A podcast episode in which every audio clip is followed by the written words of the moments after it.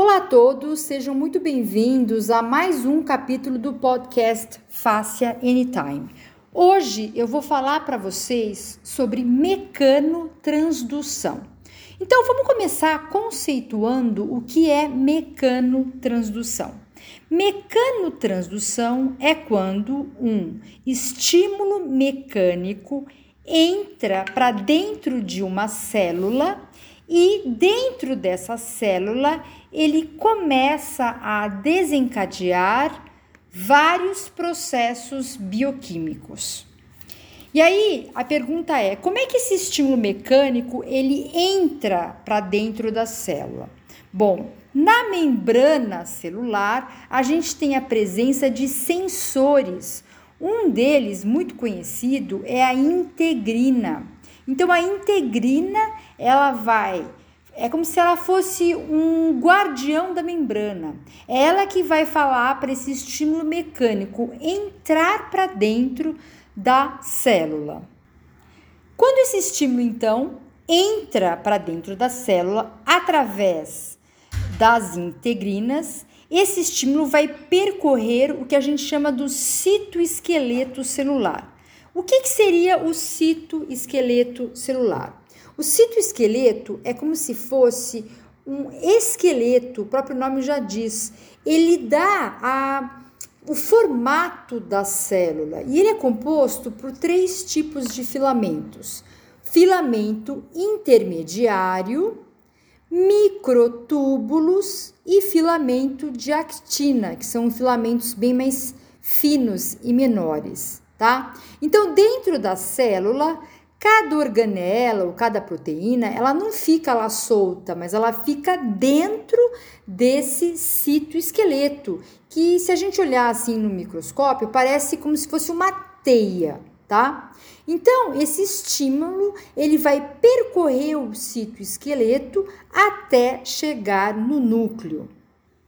Vamos voltar lá para as integrinas. Então, a integrina vai lá, ela reconhece esse estímulo mecânico e ela vai deixar esse estímulo entrar para dentro da célula.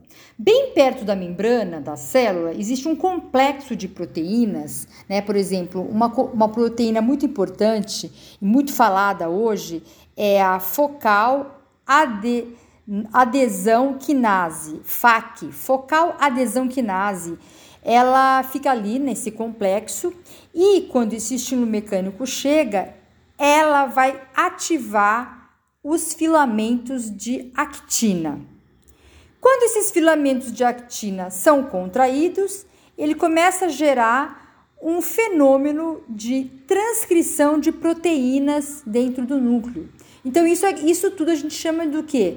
Do, da, dos fenômenos bioquímicos que começam a acontecer dentro da célula devido à entrada desse estímulo mecânico.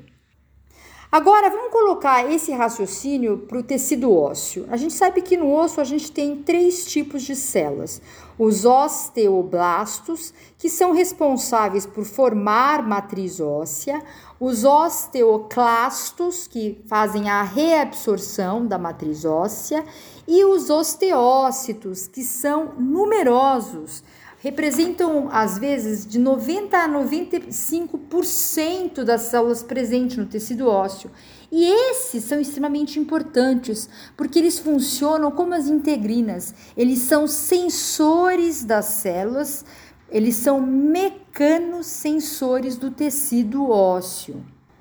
Nós sabemos que o tecido ósseo ele está em constante remodelamento, né? Ele está em constante adaptação. Segundo a lei de Wolff, o tecido ósseo se adapta às solicitações mecânicas, tais quais como peso corporal e atividade física.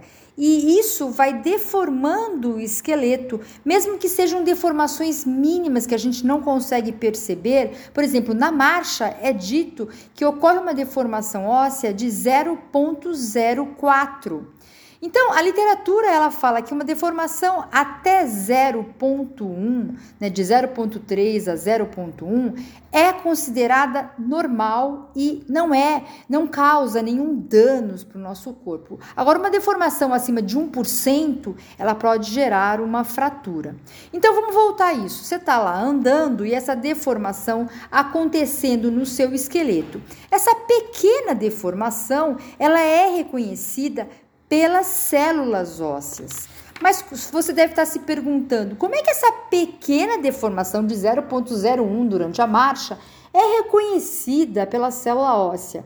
Pois eu vou explicar agora para vocês o que acontece é, para que essas células reconheçam essa deformação mínima. O que acontece, pessoal, é um fenômeno chamado de amplificação. Existe no tecido ósseo um uma orquestração ali que acontece para amplificar esse uh, estímulo, mesmo que pequeno, quando chega no seu tecido ósseo. E como é que isso acontece? Bom, os osteócitos, que são aqueles sensores que vão perceber a deformação mecânica, eles ficam ali bem também na membrana celular, assim como as integrinas. E eles têm ramificações que a gente chama de dendritos, e essas ramificações, elas vão culminar, elas vão se encontrar com canalículos, tá? Esses canalículos, eles estão cheios de líquido, tá? Então, quando vem é, esse estímulo mecânico do meio extracelular, ele vai estimular os osteócitos, esse, esse estímulo vai estimular então esses dendritos, chega nos canalículos cheios de fluidos e essa, esse, esse monte de coisa que está acontecendo ali vai gerar uma força que é chamada força de arrasto, tá? A força de arrasto, então, ela é uma resultante da força de atrito mais a pressão que acontece nesse meio líquido. Quando essa força de arrasto acontece, ela vai gerar uma deformação na membrana do osteócito. E ela tem a capacidade de gerar uma deformação de uma forma amplificada, às vezes de 20 a 100 vezes a mais.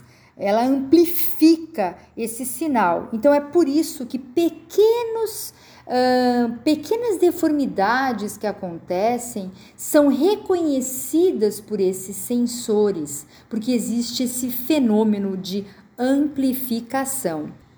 Então, pessoal, é muito importante a gente entender que é, estímulos mecânicos geram alterações até o nosso núcleo da nossa célula, né? E Conforme a intensidade desse estímulo, né, o que a gente vai é, ter é, como resultante no núcleo pode ser assim ou assado. Então, a deformação, a mudança nesse núcleo vai depender de que tipo de estímulo foi dado e também qual é a intensidade deste estímulo.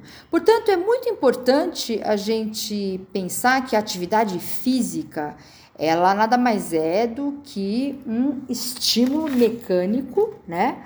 É, que vai gerar então essa mecanotransdução, que por sua vez gera várias reações bioquímicas intracelulares e que chega até o nosso núcleo. Portanto, mais uma vez, para nós, profissionais do movimento, salve, salve o movimento, o movimento que é capaz de gerar mudanças intracelulares. É isso aí, pessoal. Espero que vocês tenham gostado. Se vocês gostaram, indica para um colega, tá? É, é, assim que a gente continua expandindo cada vez mais o conhecimento acerca do movimento e, acima de tudo, nós, como profissionais do movimento, reafirmamos a importância do movimento para um corpo saudável. Muito obrigada, pessoal, e até a próxima. Um beijo grande.